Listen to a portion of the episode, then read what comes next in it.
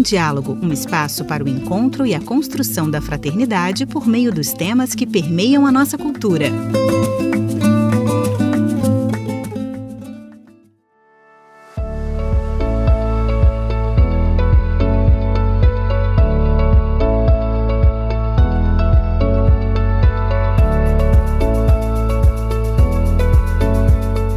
Começa agora mais um episódio do América em Diálogo. No episódio de hoje, conversaremos sobre a 27ª Conferência das Nações Unidas sobre a Mudança Climática, a COP27, que ocorreu entre 6 e 18 de novembro passado no Egito. Para conversar sobre esse assunto, convidamos a Eduardo Agosta Scarel, que participou da COP27. Scarel é frei carmelita e natural da Argentina, integrante de um grupo de sacerdotes italianos imigrantes durante a Segunda Guerra Mundial. Como trajetória acadêmica e profissional, Eduardo Scarel é doutor em Ciências da Atmosfera e do Oceano. É também licenciado em Física pela Universidade de Buenos Aires e mestre em Formação do Professorado em Ciências pela Universidade de La Rioja. É especialista em variabilidade e mudança do clima e seu impacto em nível regional, em ecologia integral, escatologia e relação ciência e fé. É vigário paroquial na Diocese de Segorbe-Castellón, na Espanha, desde 2021.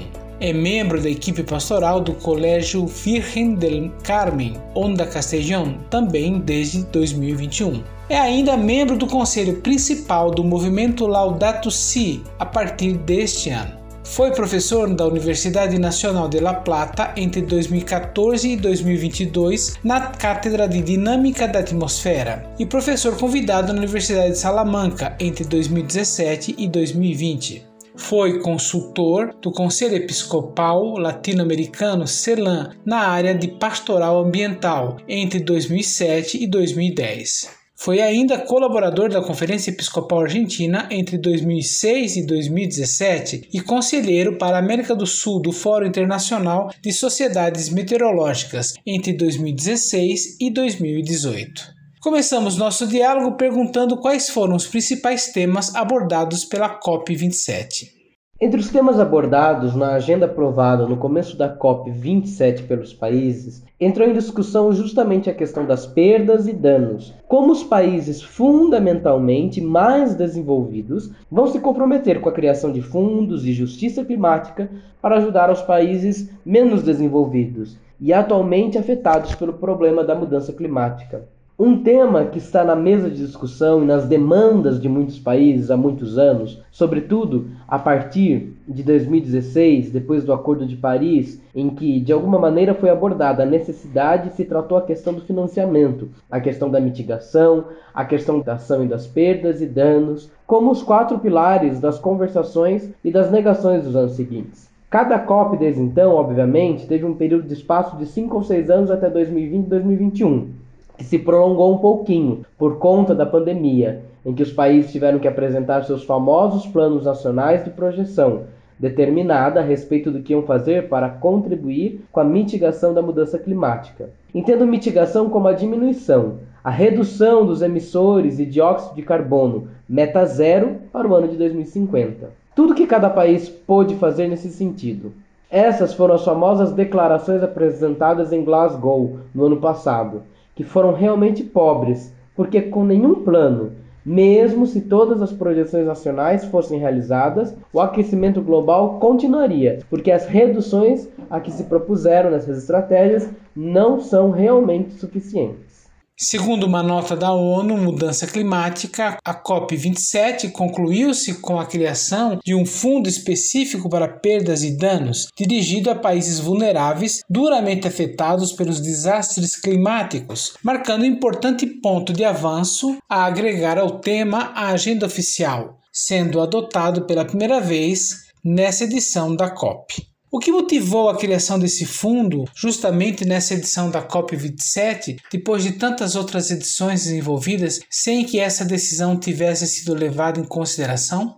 Justamente o fato de que a mudança climática está ocorrendo, está presente, está havendo um número crescente de comunidades, de populações inteiras afetadas, sobretudo populações pequenas insulares do Pacífico, como por exemplo países do Pacífico da África. A qualidade de vida está totalmente alterada. São populações que já estão em condições de pobreza. Porém, de repente, ocorrem secas prolongadas, inundações, fortes tormentas que produzem perdas não somente materiais, mas também de vidas. Há vários anos já estamos vendo como impactos negativos de mudança climática ocorrendo atualmente nesses países. E por isso, desde o ano 2015, apresentou-se como um dos pilares do Acordo de Paris para desenvolver nos anos seguintes. Era aquela questão da ajuda dos países mais desenvolvidos aos países em desenvolvimento, no que diz respeito de perdas e danos causados pelos efeitos atuais da mudança climática, e aqueles que podem chegar a ocorrer nos anos seguintes em diferentes setores, não somente no setor energético ou no setor da infraestrutura, mas sim também na qualidade da vida das pessoas,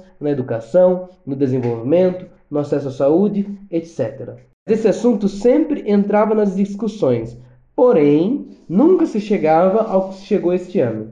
Como diz o Papa Francisco, há uma obrigação moral em reparar as causas com a ajuda direta aos países que têm sido os primeiros prejudicados e que mais sofreram diante de toda a mudança climática. Criou-se então essa agenda de trabalho para um programa específico, de agora e até a próxima COP. Há uma equipe de trabalho da qual vão participar também os ministros do meio ambiente de diferentes países, para desenvolver justamente o mecanismo de como realizar a implementação a partir da próxima COP de financiamento em termos de perdas e danos. Quais ações concretas estão sendo desenvolvidas na América Latina para reduzir as emissões de gases de efeito estufa e para adaptar-se melhor aos efeitos inevitáveis da mudança climática, assim como a defesa da região? Na realidade, até agora, o que está sendo feito? Não está sendo feito nada. Nenhum país está fazendo nada. Bem, salvo a União Europeia e os Estados Unidos, que estão diminuindo as emissões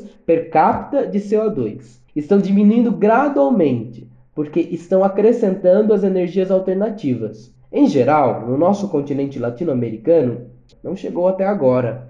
Seguimos queimando petróleo, carvão e gás natural como sempre. Há boa vontade, quer dizer, nossos países têm sempre apresentado que existe ajuda, que há financiamento em termos disso de que eu falei. Há pouco sempre sobre a preservação da biodiversidade, como um bem que se pode, de alguma maneira, destinar a ter renda para o desenvolvimento. Porque, digamos, as tecnologias alternativas têm um custo de desenvolvimento e crescimento. Por quê? Porque não existe uma única fonte energética. Cada região, cada país tem que encontrar quais são essas possibilidades alternativas energéticas a serem desenvolvidas. Isso implica exploração, pesquisa, desenvolvimento e investimento.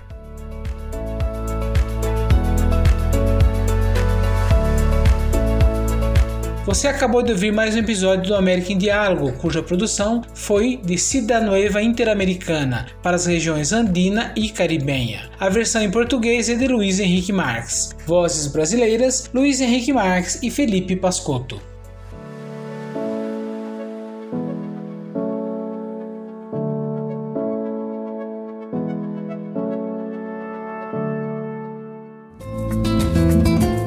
América em Diálogo é uma produção da Cidade Nova Latino-Americana e Caribenha. Muito obrigado e até a próxima!